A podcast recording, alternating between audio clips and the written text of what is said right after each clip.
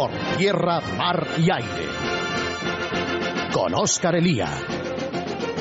Un programa del Grupo de Estudios Estratégicos. Es Radio.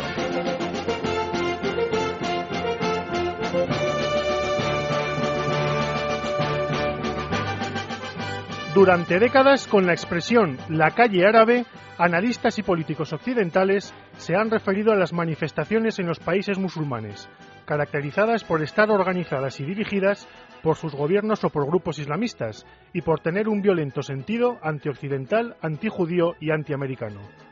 Sin embargo, las protestas que prenden hoy en día por esta región del mundo, saltando de un país a otro, se caracterizan por lo contrario. Primero, no están organizadas ni inspiradas por los gobiernos contra los que precisamente protestan los manifestantes, ni están preparadas por los poderosos grupos islamistas que tratan como pueden de subirse a ellas. Y segundo, no tienen como objeto la protesta contra Israel, los Estados Unidos o Occidente, sino que, sino que los que se manifiestan buscan justamente su apoyo contra unos gobiernos violentos y corruptos que ya no pueden engañar más a sus sociedades. No sabemos cómo acabará una historia que, como decía Toynbee, está otra vez en marcha. Lo que sí sabemos es que uno de los aspectos estratégicos de la crisis en el mundo musulmán es el surgimiento de una nueva calle árabe, distinta en el fondo y en la forma de la que conocíamos, y que va a jugar un papel distinto en las relaciones internacionales y los conflictos del siglo XXI. Muy buenas tardes amigos, soy Oscar Elía, somos el GES, esto es Radio y hoy les traemos conflictos del siglo nuevo, Sudán e Iberoamérica por tierra, mar y aire. Comenzamos.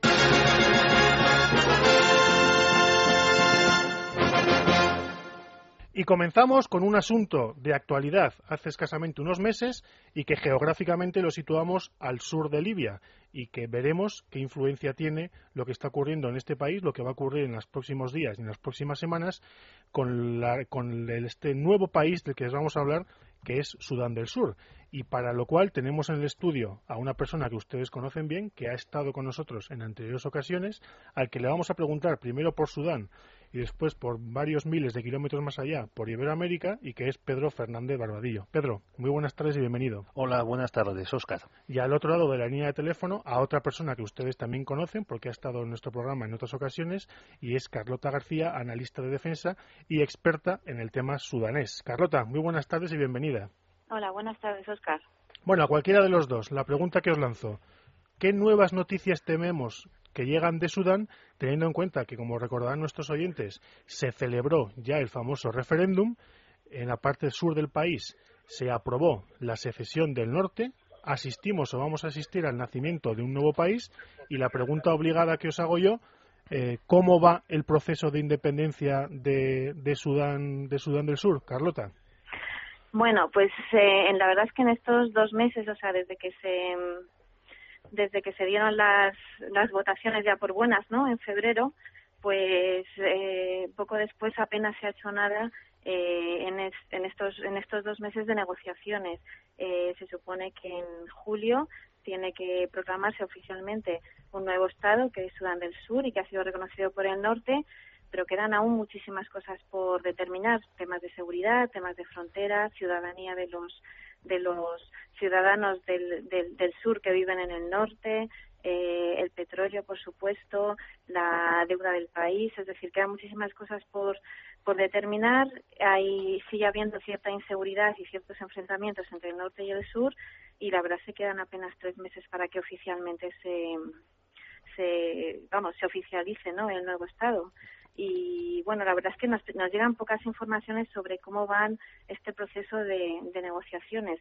Lo que sí llegan de vez en cuando pues son pequeños enfrentamientos entre eh, fuerzas militares del norte y fuerzas militares del sur y también algunas manifestaciones antigubernamentales en Jartum.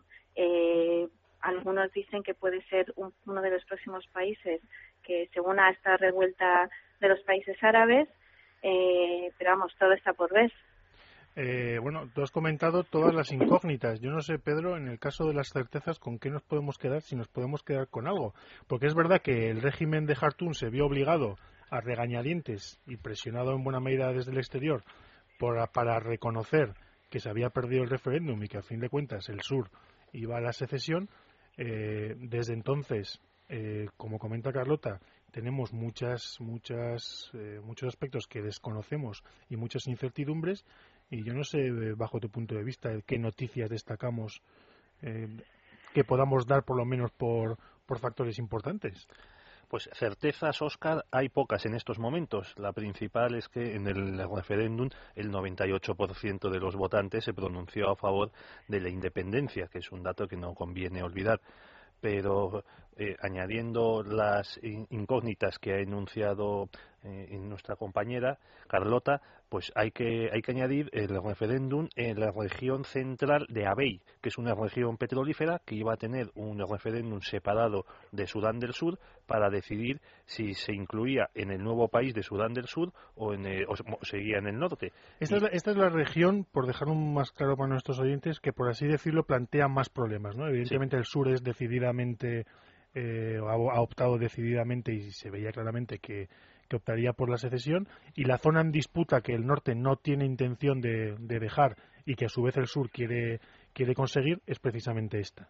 Sí, es una zona pequeña de unos 10.000 kilómetros cuadrados y, donde la, población pues es mayoritariamente musulmana. Esta, esta región, como ya, ya he dicho, iba a tener un estatus distinto, iba a tener un, un nuevo referéndum de, decisión para ir o al norte o al sur, pero en estos momentos el, referéndum está suspendido y, según denuncia el gobierno del sur, se está desplazando tropas del norte a, la frontera de Abey. Bueno, eh, también está el tema de hay más estados, aparte, como habéis comentado, el de Abey, que yo creo que sí que es el, el más complicado. También está el estatus de los estados del, Nilo Azul, está el Kordofán del Sur, también que están por determinar, están eh, el Montenuma también, está el tema de Darfur, que parece ser que, va a haber un referéndum sobre eh, el, estatuto, o sea, si quiere tener más autonomía no, es decir, eh, son muchos eh, los conflictos, porque yo creo que hay que decir que, bueno, desde mi punto de vista, el, el conflicto entre el norte y el sur es más bien un conflicto eh, de un gobierno que, que, se encuadra en, en, el triángulo árabe que se dice, que son las élites del norte y del, centro del país, y el resto del país, eh, donde ha predominado, por supuesto, esta guerra contra el sur, pero que, que, se ha enfrentado con toda la periferia del, país, con un desequilibrio de, de, de los recursos, de, de, toma de decisiones. Es decir, yo creo que todo forma parte de, parte de un problema mucho más amplio del país. ¿Qué impacto creéis que puede tener el nacimiento de este nuevo Estado eh, en la zona? Porque afecta, tanto como dices tú, Carlota, afecta tanto al mundo árabe, porque a fin de cuentas, eh, entre comillas, perdemos un país musulmán eh, como, es, como es Sudán, para partirlo en dos, y afecta también a, por así decirlo, el África negra, donde, donde aparece un nuevo país pegado a Uganda, pegado a Etiopía. yo no sé qué, qué consecuencias estratégicas podéis, podéis entrever, Pedro? En mi opinión, eh, más que unas, unas, consecuencias dentro de lo que es el, el, mundo musulmán eh, árabe, hay que fijarse también en las consecuencias para un país muy concreto que depende mucho de Sudán, sobre todo por, por el Nilo, que es Egipto. Eh, ahora mismo el, el, nuevo primer ministro acaba de, de estar en, en Sudán, en, en Jartum, para hablar con el nuevo gobierno porque Egipto está muy preocupado con eh, el nuevo, eh, nuevo reparto del agua del Nilo que quieren los países, podríamos decir, del África Negra, o sea, Uganda, Kenia, Tanzania, Ruanda y Sudán del Sur.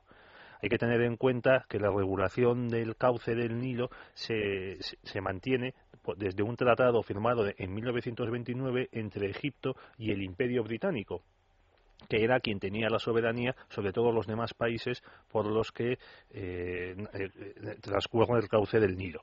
Entonces, algunos de estos países en la cabecera del Nilo se han negado a, mantener un tratado que beneficia claramente a Egipto, y Egipto necesita agua. Y ahora, con la independencia del Sudán del Sur, aparece un nuevo miembro en esta mesa. De Egipto, que abro, abro paréntesis dentro del tema de Sudán, de donde las noticias no pueden ser peores. Es decir, los medios de comunicación en España, en Europa en general, han celebrado el famoso referéndum como un éxito y en verdad no deja de ser eh, un fracaso del que se desprende un pacto entre las élites militares que tradicionalmente han gobernado el país y los hermanos musulmanes, quedando totalmente al margen aquellos jóvenes idealistas estudiantes que se echaron a la calle, que pusieron en marcha las protestas, que se han quejado y que son ya los perdedores por ahora en la, en la transición en la transición en Egipto. Y dicho esto, cero paréntesis y volvemos a y volvemos a Sudán. Carlota. Pues mira, yo estoy totalmente de acuerdo con, con lo que ha dicho Pedro. Efectivamente, el tema del agua es fundamental porque ahora hay un nuevo país que necesita desarrollarse y que para ello necesita muchísima agua. Entonces, Egipto, desde el primer momento, desde que en 2005 se firmó el Acuerdo Global de Paz entre el norte y el sur, eh, desde el primer momento él se opuso a, a, que, a la partición del país. Sin embargo, todos los demás países que has dicho, pues Kenia, Uganda, Eritrea, Etiopía y tal, eh, en general eh, están, han estado desde el principio a favor de, de, Sudán del Sur, muchos de ellos les han apoyado durante años eh, en su lucha contra el norte, le ven un poco como un nuevo Estado que va a ser colchón eh, ante un pos una posible amenaza eh, islamista, eh, porque se cree que, que el norte del país ahora puede radicalizarse y en general yo creo que es que la comunidad internacional y los vecinos han aceptado y han, han, aceptado totalmente este nuevo país. Además, por otro lado, el gobierno de al-Bashir durante los últimos años se ha ido descalificando ante los ojos no solo de la comunidad internacional, sino también de sus vecinos africanos e incluso eh, por parte de algunos estados árabes, ¿no? Entonces, en general, para todos se ha convertido la secesión en la opción más aceptable. Incluso para China, que tiene ahí sus intereses petrolíferos, como todos sabemos, que siempre ha estado apoyando al gobierno de, de Jartum, eh, poco a poco se ha ido dando cuenta o aceptando esta posible secesión. En 2008 abrió un consulado en, en Yuba y ya creo que se ha convertido en embajada. Es decir, a él le interesa el petróleo, pero le interesa la estabilidad y ve en un nuevo Estado pues estabilidad, por lo, por lo menos en la parte del sur. Y desde mi punto de vista, yo creo que el sur, que va a ser un parte, eh, un nuevo Estado desde con unos niveles socioeconómicos muy bajos, aunque sí que es verdad que en los últimos cinco años, por ejemplo, la capital Yuba se ha desarrollado enormemente. Es un estado muy frágil, que tiene muchísimo para hacer, pero yo creo que tiene muchísimo apoyo. Los, los vecinos africanos quieren invertir porque ven hay posibilidades de invertir en infraestructuras y también hacer negocio. Y por otro lado, yo creo que el norte eh, va a ser mucho más complicado. Eh, antes os he comentado, bueno, se nos ha caído Carlota. Eh, se conoce que Rubalcaba se ha, se ha, pasado con los cables, ha tocado el que no debe tocar y se nos ha caído. Oye, Pedro, eh, lo comentaba Carlota, pero aquí sí que hay, eh, en buena medida se ha roto eh, un bloque que amenazaba eh, con radicalismo islámico, porque tenemos en la región a Yemen, tenemos a Eritrea, tenemos a Somalia. Eh, me da la sensación de que tanto Etiopía como Kenia eh, respiran tranquilos y parte de su apoyo, de este apoyo que comentaba Carlota, tiene que ver con el hecho de que, de que bueno, eh, se frena, por así decirlo, eh, cualquier posible influencia de Jartún hacia el sur. Pues sí, sí, el, el gobierno de Bashar el-Assad pues queda mucho más limitado. Para, a mí me parece que, que este dictador eh, árabe y musulmán pues eh, queda en una posición muy mala, muy frágil al perder eh, parte del país. Ten, tengamos en cuenta que es el único jefe de Estado con dos órdenes de búsqueda y captura por parte de la Corte Penal Internacional de La Haya y también que se ha descubierto a través de las filtraciones de Wikileaks que tiene eh, cientos de millones de libras esterlinas en Londres. Bueno, para que vean ustedes que el bien siempre triunfa sobre el mal, como decía Ronald Reagan, volvemos a tener a Carlota enganchada al teléfono. Oye, Carlota, eh, la cuestión, ¿qué influencia crees tú que tienen eh, o que pueden tener las revueltas árabes en, en Sudán, tanto del norte como del sur, o crees que, que, que se trata de una situación que podríamos situar por, la, por ahora al margen? Pues mira, nada más eh, celebras el referéndum en, en, en, a principios de diciembre de este año, dos días después, eh, a los al Turabi, que fue es un islamista que fue el que inspiró el golpe de Estado en el 89 y que llegó al poder al actual presidente y que diez años después se separó de lo que es el partido del Congreso Nacional, que es el partido que gobierna en Sudán, por no estar de acuerdo con el Islam que estaba llevando a cabo el eh, Omar al-Bashir, es decir, eh, hacer cierto acercamiento a, a, países occidentales, el tema del petróleo, etcétera, ¿no? Para él era no era el islamismo que él quería, ¿no? Entonces, él durante muchos años eh, ha intentado dar, eh, influir, o sea, influir en, en, el gobierno, tener posiciones en el ejército, y hoy en día se, se habla de la posibilidad de que haya un golpe de Estado que esté influido por, por Alturabi. Y bueno, volviendo a, enero, dos días después, eh, se le metió en la cárcel junto a unos seguidores suyos porque estaban intentando eh, llevar a cabo una revuelta y literalmente ellos decían inspirados en lo que estaba pasando en, en los, en, los países del norte de África eh, y también alegando el tema de, del precio, del alza del precio de los alimentos. Es decir, yo creo que como en otros países, eh, algunos grupos intentan tomarlo como, como ejemplo ¿no? para levantar eh, a la población. Eh, por un lado, yo no sé si puede ser difícil o no, pero el caso es que, que en Sudán, en su corta historia, por lo menos ha habido dos o tres levantamientos populares que han, que han llevado a un cambio de gobierno, así que no, no sería difícil que, que volviera a ocurrir. Esperamos que todo sigue siendo un poco una incógnita. Hay, desde luego, hay manifestaciones breves, o sea, digo pequeñas, pero pero hay ciertos grupos que quieren inspirarse en todo lo que está pasando ahí. Y sobre todo lo hemos comentado nosotros más de una vez en el grupo, eh, esto de las revueltas árabes, esto de las manifestaciones en las calles es absolutamente imparable. Los regímenes que no se vean afectados ahora se van a ver afectados dentro de seis meses, un año o dos. Ah. Carlota, no te queremos quitar más tiempo. Como siempre, muchísimas gracias por estar con nosotros y buenas tardes. Vale, muchas gracias a vosotros. Adiós. Pues y ahora que aprovechando que tengo aquí a Pedro, al que hemos exprimido con el tema sudanés, yo te voy a preguntar, vamos a, irnos unos cuantos miles de kilómetros más allá, y yo te quiero preguntar por Perú, porque publicamos un artículo en nuestra página web, en ges.org, sobre las elecciones peruanas y, la tesis que mantiene Pedro en este artículo es que a ver si van a volver los sustos a una zona eh, de la Tierra, a esta zona tan, tan cercana a nosotros, donde, donde precisamente lo último que hacen falta son los sustos. Pedro. Pues dentro de una semana, exactamente el día 10 de, abril, habrá elecciones presidenciales y parlamentarias en, Perú. Si el presidente, ningún candidato obtiene mayoría absoluta de votos, habrá una segunda vuelta que se celebrará varias semanas más tarde. Y en estos momentos, según las encuestas que se están haciendo en Perú, el que era candidato favorito, el expresidente Alejandro Toledo, pues ha caído en las encuestas y está empatado con prácticamente otros cuatro candidatos. Uno de estos candidatos ya lo conocemos de hace cinco años, las elecciones peruanas son cada, cada quinquenio, es el exmilitar Ollanta Humala, que es la cabeza de un movimiento político que se llama etnocacerismo, que mezcla el imperio inca con el, pues, la imagen del presidente general Cáceres que, combatió a Chile en la, en la guerra del Pacífico de finales del siglo XIX. Esto suena a una especie de eh, populismo bolivarianismo en versión eh, más nacional todavía. No sabría yo cómo definirlo, ¿no? Pues sí, sí, porque tienen una, una visión totalmente idílica del imperio inca, un poco como la que tiene Zapatero de la Segunda República. O sea, un imperio inca, pues donde no había esclavitud, donde no había conquistas, donde no había deportaciones, donde no había... Es que en el imperio inca el Estado le decía a la gente no solo cuándo tenía que casarse, sino con quién. Y cuándo tenían que morir. Pues también. Lo cual, por otra parte, no me extraña que efectivamente podamos establecer ciertas, ciertos paralelismos con los, con, con los apetitos de Zapatero, que realmente también eh, tienen todo el interés del mundo en decirlos cuando tenemos que morir.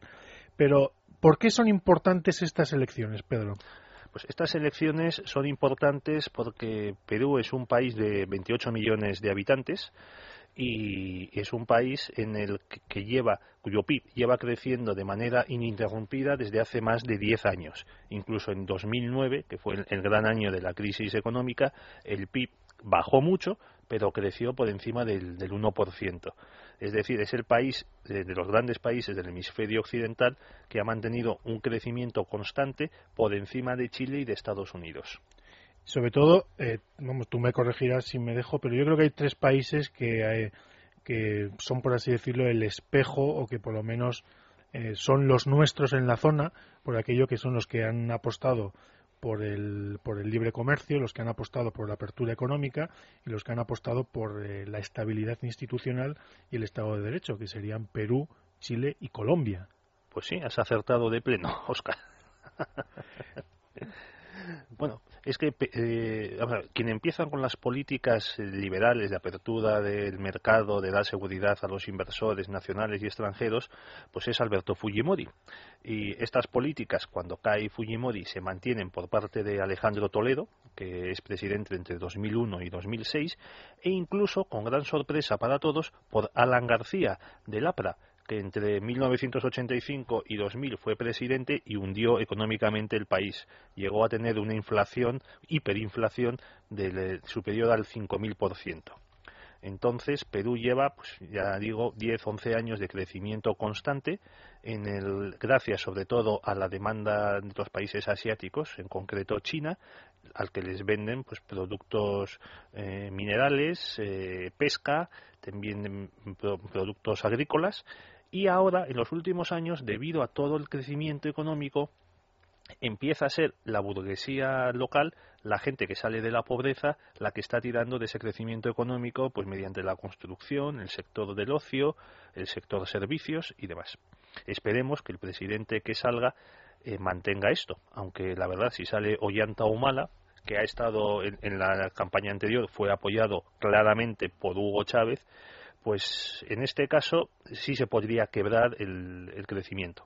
Todas las democracias tienen eh, esa tentación del suicidio y de cuando las cosas van bien eh, fastidiarla y tirarlo todo por la borda. A mí este caso me recuerda, salvando las diferencias, a los sustos de la famosa campaña con Antanas Mocus en, en Colombia. Yo no sé si, si tú encuentras algún paralelismo o no. Es decir, un, un gobierno que funciona, un gobierno que va bien, y la aparición de determinadas figuras bien apoyadas por la progresía tanto iberoamericana como del resto como del resto del mundo y que siempre siempre siempre tienen un contacto directo con, con Hugo Chávez que aparecen para enredar. Yo creo que el caso de Mocus era, era distinto. el Mocus, en parte, es una creación de, de, las, de las redes sociales y de encuestas mal hechas. Sin embargo, aquí en, en Perú lo que hay es una mala campaña, un nefasto sistema de partidos políticos en el que la, gente no tiene ninguna lealtad a los, a los partidos políticos ni a, ni a los líderes. Tengamos en cuenta que, por ejemplo, el, el principal partido en este momento en el Parlamento peruano es el APRA y de 120 parlamentarios tiene solo 36, o sea, un tercio. Entonces, ¿cómo puedes gobernar con, ese, con, esa carencia de apoyo parlamentario? Aquí en, Perú suele pasar que un, un, alcalde de Lima, una diva de televisión, un personaje tal, de pronto, como aparece en las encuestas, pues se lanza y crea un partido político y luego se dedica a pactar. Bueno, en un minuto, Pedro, eh, que me has comentado antes, hay que hablar de Guatemala. Yo te pregunto, ¿qué pasa en Guatemala? pasa un asunto muy propio de Lola. Cuéntanos, cuéntanos. Pues en Guatemala está prohibido por, la Constitución que, el, que se pueda presentar a la presidencia de la República pues el cónyuge o los parientes más cercanos de, de quien haya sido presidente. Entonces, la mujer del actual presidente ha presentado una, una demanda de divorcio. Bueno, bueno, bueno. Por lo menos, como pueden ver ustedes, allí se divierten. Aquí ni siquiera tenemos eso, lo que tenemos que irnos a Francia para observar las andanzas de Sarkozy y Carla Bruni. En fin, vamos a hacer una pequeña pausa y volvemos a seguir, amigos.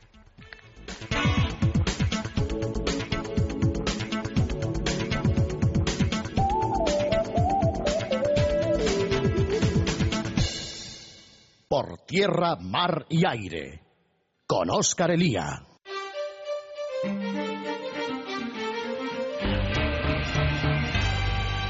Por tierra, mar y aire. Con Oscar Elía.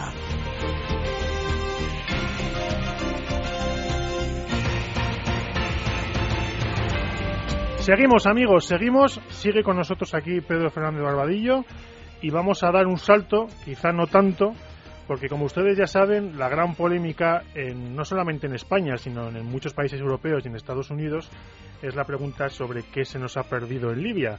Y como hay, siempre hay que tratar de ir más allá de, la, de lo particular, ir, ir a lo realmente importante y a los acontecimientos estratégicos que realmente merecen la pena y van a ser importantes en el futuro, eh, conviene ya ir pensando en el siguiente punto caliente, que donde ha estallado una nueva crisis y que esta vez sí tiene una repercusión importantísima en toda la zona y en la que esta vez sí puede que se nos haya perdido algo y se trata de Siria. Y para hablar de nosotros y de Siria, tenemos al otro lado del teléfono a Emilio Cammani, a quien ustedes conocen bien. Emilio, muy buenas tardes y bienvenido. Muy buenas tardes, Oscar. Y tenemos también al otro lado del teléfono a Rafael Bardají, a quien ustedes también conocen bien. Rafael, muy buenas tardes y bienvenido. Muchas gracias, muy buenas tardes. Bueno, eh, la cuestión es, en Libia ha estallado una crisis que ha comenzado prácticamente como la, como la crisis libia, en un lugar especialmente sensible. Y yo la primera pregunta que, te quiero hacer a ti, por ejemplo, Rafael, es ¿qué hace de Siria un, un, lugar importante y fundamental en el que Occidente tiene que estar esta vez sí o sí? Bueno, para empezar, y como español, los sirios tienen en sus manos y en sus cartas la seguridad de nuestro contingente en el sur del Líbano, dado que Siria no ha dejado de eh, manifestar continuamente su injerencia, su presencia y su hegemonía en ese país. Por lo tanto, eso ya nos afectaría a nosotros directamente. Pero, en fin, Siria va más allá de lo meramente español. Siria ha sido un Estado que se ha convertido en el brazo de la ley de la República Islámica de Irán, se ha convertido en el armador y el nutriente de los movimientos revolucionarios islamistas en el Líbano, como es Hezbollah, y en la Franja de Gaza, como es Hamas, eh, ha sponsorizado el terrorismo eh, a través de estos grupos más allá incluso del Oriente Medio y, y por lo tanto yo creo que es uno de esos puntos del famoso eje del mal que en su día todo el mundo mencionó.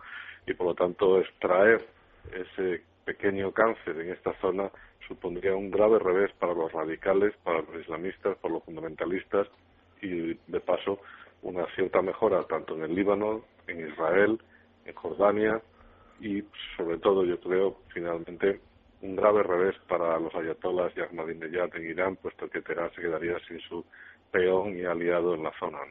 Y sobre todo eh, la intervención en Libia se justifica por la previsible eh, matanza que, que Gaddafi iba a realizar en la ciudad de Benghazi, que cuando comienza la intervención occidental está cercada por los gadafistas, eh, es en este sentido. Yo creo que conviene no olvidarlo porque esta sí que es una intervención preventiva. E intervenimos para evitar algo que aún no ha sucedido con la supuesta certeza de que Gaddafi va a reducir la ciudad a sangre y fuego. En el caso de Siria, además, eh, bueno, esta certeza tiene antecedentes históricos y es eh, la destrucción de todas aquellas ciudades en el pasado. Yo estoy pensando en el año 82, que es cuando el padre del actual dirigente sirio arrasa eh, a sangre y fuego una ciudad que se le ha levantado, Rafael. Sí, Hamad, que, tenía un grupo de hermanos musulmanes muy activo y se rebelaron contra Hafez del Assad y este no dudó ni un momento. Y ahí quiero subrayar el hecho de que el factor violento y la violencia en esta zona parece algo endémico y que se juzga con otros parámetros morales y de valores distintos a los nuestros y arrasó con 20.000 vidas quemó la ciudad, la destruyó y la sepultó y la enterró, ¿no? Para que se sirviera de ejemplo de lo que no se debería hacer contra su poder eh, dictatorial, ¿no? Y aquí también hay que recordar que su hijo, que sale muy vestido al occidental, como su padre, en fin, esto es una dictadura hereditaria, ¿no? Eh, es Jafet el Assad el que deja por su enfermedad a su hijo al frente del, del poder en Damasco, que es un régimen eh, minoritario frente a la población de mayoría suní, que es un régimen brutal, que es un régimen represivo. En fin, cuando este pasado miércoles se dio hablando a Bashir el-Assad en el Parlamento, cuando llevemos a engaño, el Parlamento es una burla al concepto mismo, ¿no? Eh, ha hecho dimitir al gobierno porque el gobierno no pinta nada, es él el que concentra el poder y sus familiares más allegados, el director de la Seguridad Nacional, el director de, la, de la, Policía, el ministro de Defensa, aquí son todos primos, ¿no? Y, y, eso, en fin, que no, no nos siguen las formas. Mm, Bashir el-Assad es tan dictador como su padre y está, sobre todo, tan dispuesto a utilizar la violencia como lo hizo su padre en el pasado, ¿no? En el caso de Siria hay alguna peculiaridad eh, que la parte de los demás casos y hay otro que lo, que, las, que lo acerca. Yo creo que si os fijáis, hay en todos los, hay una curiosa coincidencia en casi todos los, em, eh, los levantamientos que ha habido en este Gran Oriente Medio, donde hay alguna relación en estas dictaduras hereditarias. En el caso de, de mm, Túnez, me parece que era un sobrino el que pensaba el Ben Ali que le sucediera. En el caso de Gaddafi se estaba discutiendo cuál de sus hijos le sucedería. Mubarak ya tenía previsto que su hijo fuera el que le sucediera. Y en Siria, aunque es verdad que el hijo ya le ha sucedido al padre, el problema viene a ser eh, parecido.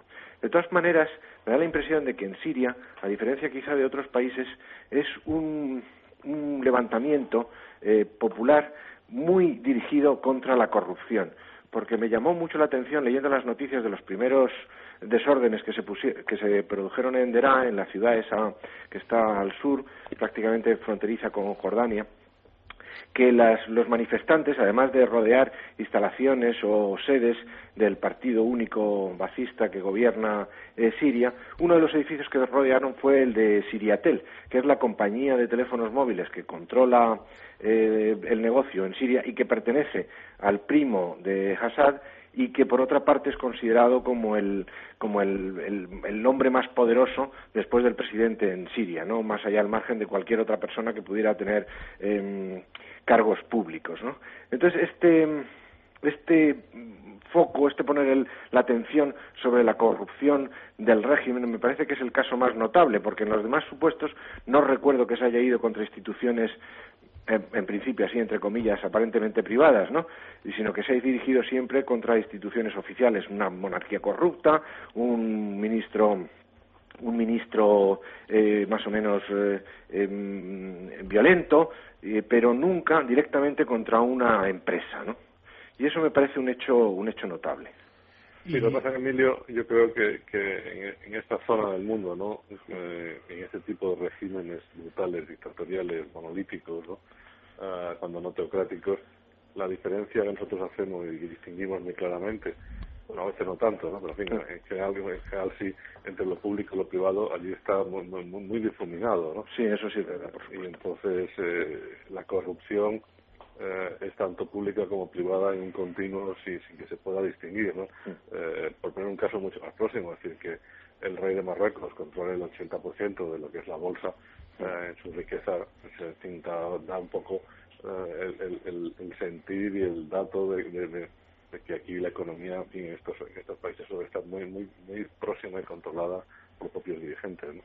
Y ahí además, eh, en el caso de Libia, y yo ya pensando directamente en lo que hay que pensar, que es en la intervención. En el caso de Libia, eh, bueno, hemos intervenido contra un régimen, el de Gaddafi, que estaba, por así decirlo, encapsulado, que no, no molestaba, no era una amenaza para la estabilidad en la zona, eh, un régimen que a fin de cuentas es verdad que combatía el terrorismo y un régimen que, mal que bien, eh, protegía muchos de los intereses occidentales que también cuentan. En el caso de Libia, eh, es un régimen con importantísimas relaciones con el, en el caso de, Siria, de importantísimas relaciones con el terrorismo es un régimen que en buena medida desestabiliza la zona, eh, con, desde Líbano hasta Israel, hasta, no lo olvidemos, Irak y no olvidemos los problemas que los aliados y que la joven democracia iraquí ha tenido con la frontera siria, que es además el, importante anclaje de, Irán en la zona. Eh, bueno, yo os quiero hacer una, una confesión. En el caso libio, la calle árabe no solamente no ha reaccionado cuando los occidentales se han puesto a bombardear, yo creo que no reaccionaría si mañana se desembarcase en, en Trípoli o en Misrata o en Sirte. Eh, y mi, mi, mi, convicción es que efectivamente, eh, bueno, ahora sí que se puede intervenir en cualquier país porque realmente esa calle árabe rugiente, poderosa que se echaría a la calle para incendiar eh, las ciudades a lo largo de todo el mundo musulmán, bueno, pues realmente eh, ha cambiado y ya no está dispuesta a, ir contra los Estados Unidos y contra Occidente, sino contra sus propios eh, contra sus propios gobiernos. En ese sentido, la ventana de oportunidad para intervenir en Siria me parece que es enorme. Sí, yo creo que tienes toda la razón. Es decir, hay una nueva calle árabe. Eso debemos asumirlo y aceptarlo, ¿no? Hace diez días, cuando se discutía quién estaba mandando y comandando y gestionando las operaciones bélicas contra el régimen de Gaddafi, se decía, no, que sea Francia, que sea Estados Unidos, sea Inglaterra, que sea esta coalición, que no sea la OTAN, porque la calle árabe no aguantaría esa presión imperialista, en fin, ¿sabes? Esta, imagen de que somos los malos siempre. Bueno, pues ahora está la OTAN y todos los que decían hace 10 días que eso no podía ser, se han callado porque puede ser perfectamente y nadie levanta el grito ni un dedo contra la intervención militar de la Alianza Atlántica en un país árabe. Ahora bien, tú has dicho antes, el régimen de Siria sponsoriza el terrorismo, etcétera, etcétera, y es más, es decir, hoy hay un debate muy importante en Estados Unidos y en la prensa, decir, ¿por qué se interviene en Libia? Porque en el 2003 se desarmó y acabó con su programa nuclear. Si hubiera tenido bombas atómicas, no hubiéramos intervenido. Bueno, pues hay que, hay que subrayar y hay que hacer recordar a la gente que Siria sí tenía un programa activo nuclear, que tuvo que ser bombardeado por los israelíes en secreto y que además luego se ha descubierto que tenía otra instalación eh, preparada para continuar con esas investigaciones. Es decir, es un régimen que está de la mano técnica de Corea del Norte y de la mano financiera de Irán para desarrollar enriquecimiento de uranio y una bomba de plutonio, ¿no? Y que si no hubiese por los bombardeos israelíes estaría muy cerca de poder conseguirlo. Por lo tanto, no solo hay la, ventana de oportunidad de la calle árabe que posiblemente, yo creo que con toda, con toda aceptación, aceptaría eh, un ataque contra el régimen de Damasco, sino que además la ventana de oportunidad está ahí. No vaya a ser que en el futuro este régimen pudiera dotarse de armamento de destrucción masiva y entonces sí que no haríamos nada en su contra, ¿no? ni mucho menos. Emilio, tú que siempre has sido eh, más realista y has puesto más sentido común eh, en todo esto, ¿tú qué opinas? Bueno, hoy ahora me voy a poner un poco el, traje kissingeriano no, me, no me ninguna quito el traje neocon me pongo el, traje kissingeriano. Yo noto en el tema sirio me preocupa la posibilidad de que esté ocurriendo lo siguiente. Si os fijáis en Bahrein hay un levantamiento de, em, de chiíes contra una monarquía suní. Una monarquía suní que se apoya en una minoría. Yo creo que en, en Bahrein, en lo que recuerdo, es que son un 75% de chiíes y un 25% de suníes. Y Arabia Saudí acude en socorro del monarca suní ante ese levantamiento chií. En ese levantamiento chií se vuele eh, la mano de Irán. Y todos sabemos, porque eso es rigurosamente cierto, que en el mundo islámico hay una especie de combate, de lucha entre Arabia Saudí e Irán por el, digamos, el, dominio ideológico de todo el mundo musulmán, ¿no? En Siria ocurre exactamente algo, no exactamente lo contrario, pero algo parecido a lo contrario, donde la familia reinante es, o gobernante, mejor dicho, es de la secta esta tan pequeña que se llama Alawita, ¿no? Mientras que el resto de la población es suní. Como ha explicado muy bien Rafa, el Siria está prácticamente en manos de Irán, eh, tanto por lo que se refiere a Hezbollah y porque es la manera que tiene Siria de poder controlar el Líbano. No cabe la posibilidad que hasta cierto punto, en ese levantamiento suní contra la familia alawita que gobierna Siria, no esté la larga mano de Arabia Saudí. Si eso fuera así, la intervención en Siria sería mucho más complicada de lo que lo es en Libia, porque no podríamos contar con el apoyo de la Liga Árabe que está completamente controlada por los saudíes. No sé qué os parece esta reflexión. No, al contrario, al contrario. Siguiendo tu lógica, Emilio, si la revuelta suní contra la, la régimen alawita de Damasco está digamos que alimentada, ¿no? Eh, eh, aunque sea conceptualmente, por Arabia Saudí, una intervención occidental para acabar con el régimen de Assad sería bienvenida por la Liga Árabe, porque la Liga Árabe hace lo que Arabia Saudí diga que se haga.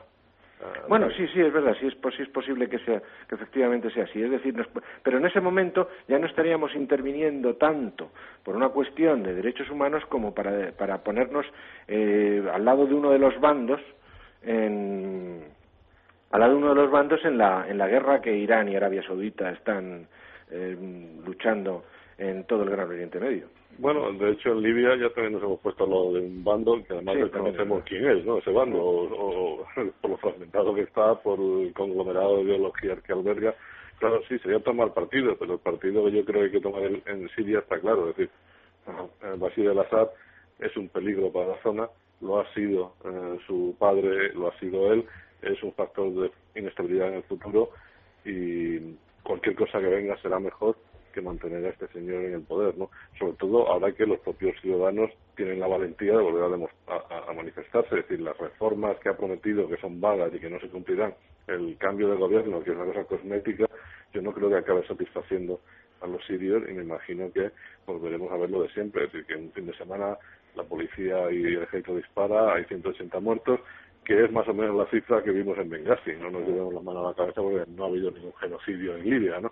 Y por lo tanto, no sé por qué los libios tienen más derechos para ser protegidos, una parte de los libios, que no una parte mayoritaria eh, de los sirios, ¿no? Yo creo que, eh, en fin, por cuestiones de realismo estratégico y por cuestiones de idealismo moral, y me parece que Libia se podría categorizar como una distracción estratégica, porque lo importante para el bien del mundo es acabar con Irán y acabar con su proxy, que es Siria en este momento, y Siria es la bondad por el que se puede empezar. Digamos que en este asunto podrían ponerse perfectamente de acuerdo Henry Kissinger y Bill Clinton, ¿no? Eh, yo creo que sí, efectivamente, ¿no? Es que los realistas ya no dan para más. ¿Quién le va a decir? Ah, en cualquier caso, eh, es verdad, hay una cosa que ha dicho Rafael que es que es así, es decir, eh, bueno, es que catalogados tenemos eh, casi más muertos en Siria que, en Libia. En Libia se habla mucho eh, de la represión, se habla mucho del genocidio, pero realmente no hay documentados tantos muertos como los que caen en Siria por las balas del régimen, que son a decenas por cada manifestación. Y en cualquier caso, yo creo, ya en, más, más, en un aspecto más general, que es que eh, el problema es que la irrupción de estas protestas, la irrupción de la sociedad, de la calle árabe, que hablábamos ahora mismo como, como un factor y como un actor político en todos estos países, yo creo que está teniendo el efecto de dinamitar todos los equilibrios y todas las alianzas estratégicas. Eh, yo creo que es que eh, Arabia Saudí no puede controlar la, la revuelta siria porque mi, sensación es que nadie puede controlarlas. Será difícil quién salga ganando, al, que será distinto saber quién saldrá ganando al final, pero a mí el control me parece imposible y me parece, entre otras cosas, que ya las alianzas, los intereses, los ideales se están mezclando de tal forma que uno básicamente lo que tiene que pensar es en, sí mismo más que en pensar cómo va a acabar eh, un país si va a girar para un lado, si va a girar para el otro, porque entonces nos quedaremos de brazos cruzados. Y en ese sentido, lo que tenemos claro es que Siria es un problema que ahora se abre la ventana de oportunidad y que al final, eso sí, eh, el que está acechando al fondo es Irán y que Siria es uno de los peones en la zona, el peón fundamental, y que si cae le asestamos un golpe importantísimo a Irán con todo lo que significa, primero, en relación con la, posición interna iraní, que ahora nos hemos olvidado ya de lo que ocurrió en 2009, con unas protestas apagadas a sangre y fuego, y en segundo lugar, la amenaza de fondo, que es el programa nuclear iraní, cuyos misiles, no lo olvidemos, no es que ya llegan a Jerusalén, es que llegan a Atenas y llegan a Roma, que es todo un simbolismo. Sin duda, ¿no? Pero si me permite una reflexión más básica, pues yo creo que hay que estar preparado ahora mismo mentalmente para cualquier cosa, ¿no? Si hace unos meses alguien hubiera escrito eh, que la Liga Árabe y la Unión de Estados Africanos iba a subarrendar a la OTAN un ataque en África del Norte, bueno, no creo que ninguna editorial de ciencia ficción se hubiera atrevido a publicar ese manuscrito, ¿no? Si alguien hace unos pocos meses hubiera dicho que Francia, la vieja Europa, iba a intentar suceder en el liderazgo mundial a Estados Unidos, que lo que hemos visto, también nos habrían tildado de locos estratégicos, ¿no? Y sin embargo, esto ya se ha convertido en algo natural para todos, ¿no? En, estas últimas semanas. Por lo tanto, lo que hace unos meses tenía un planteamiento absolutamente ridículo, como era poder presionar y poner fin a los regímenes sirio e iraní, yo creo que está encima de la mesa. La calle árabe, la primavera árabe, no tiene frontera donde pararse. Los manifestantes del movimiento verde siguen en en las calles, ¿no? A pesar de la represión. Yo creo que es el momento de decir, bueno, vamos a ir a ayudar a estos señores a, realizar el sueño de una vida un poquito más llena de futuro, de perspectiva y de derechos, ¿no? Hay una cosa también que, me llama a mí la atención en este asunto y es que efectivamente yo he hablado de estos dos grandes hegemones dentro del mundo islámico tanto desde el punto de vista ideológico como desde, el, desde el punto de vista del potencial militar y económico, son Arabia Saudí e Irán, pero ni siquiera ellos dos están libres de sufrir eh, revueltas y peticiones de si no de derrocamiento del régimen, sí de una reforma profunda. En Irán ya lo hemos visto y sigue patente, pero Arabia Saudí también tiene su un, cierto eh, movimiento interno en ese sentido, ¿no? Con lo cual... Un Emilio, que es eh. que allí la monarquía en la Casa Saud desaparece en bloque porque es un grupo gerontocrático que ya quisiera el Politburo a una casa de esa edad, ¿no? En su día. O sea, que hay un problema de, de, de, de generación, ¿no? Y, y, luego, el otro aspecto que os quería plantear, que es interesante, creo yo, es que ante la vista, la perspectiva de una posible intervención en Siria, eh, da también la casualidad de que probablemente el que mayor interés tiene en eso es Francia como antigua potencia colonial de la zona. Quizá con muchos más intereses, por así decir, sentimentales más que económicos en Siria que no en Libia.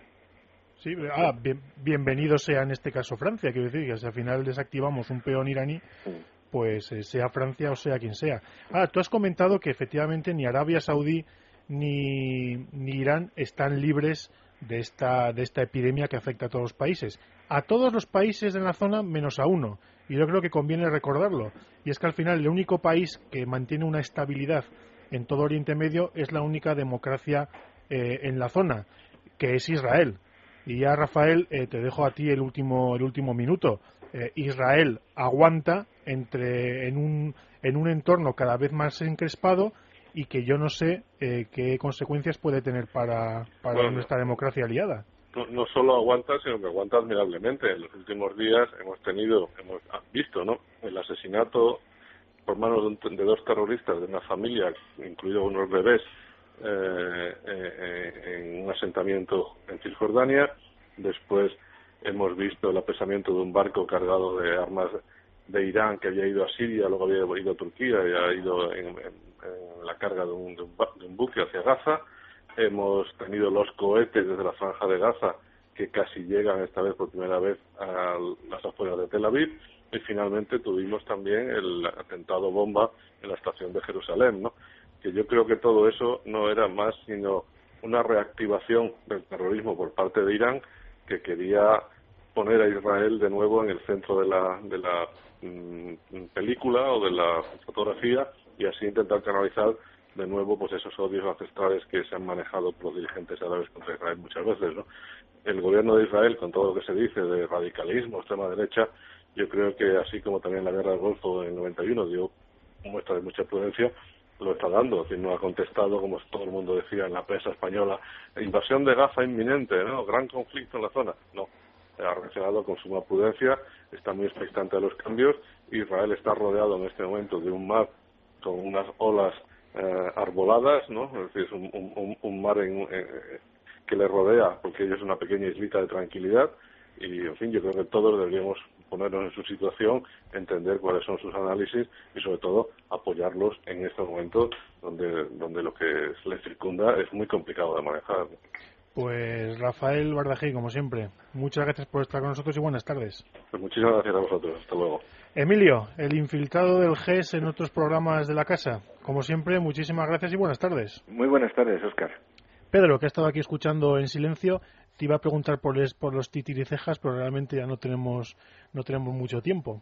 O sea que, que nos, vamos, nos vamos a despedir. ¿Tú crees que irán a Libia o no? Pues yo creo que no, porque ya han ido. Yo precisamente en mi blog hace unos días recuperé una tribuna de Anthony Giddens, el inventor de la tercera vía para Tony Blair, en el que contaba que se había reunido con Gaddafi y que veía a Gaddafi como un moderado, un reformista y un hombre con el que hacer negocios. Todo un ojo clínico. Bueno, Pedro debemos la expresión la drag queen del Mediterráneo que yo creo que va a pasar la historia de las relaciones eh, en, este mar nuestro. Lo dejamos aquí. Como siempre, nuestro agradecimiento a Aaron Arce, que nos ha guiado por toda esta hora. Recuerden que nos encuentran en gs.esradio.fm y nada, nos escuchamos, nos vemos la próxima semana aquí en Es Radio. Hasta entonces, amigos, muy buenas tardes.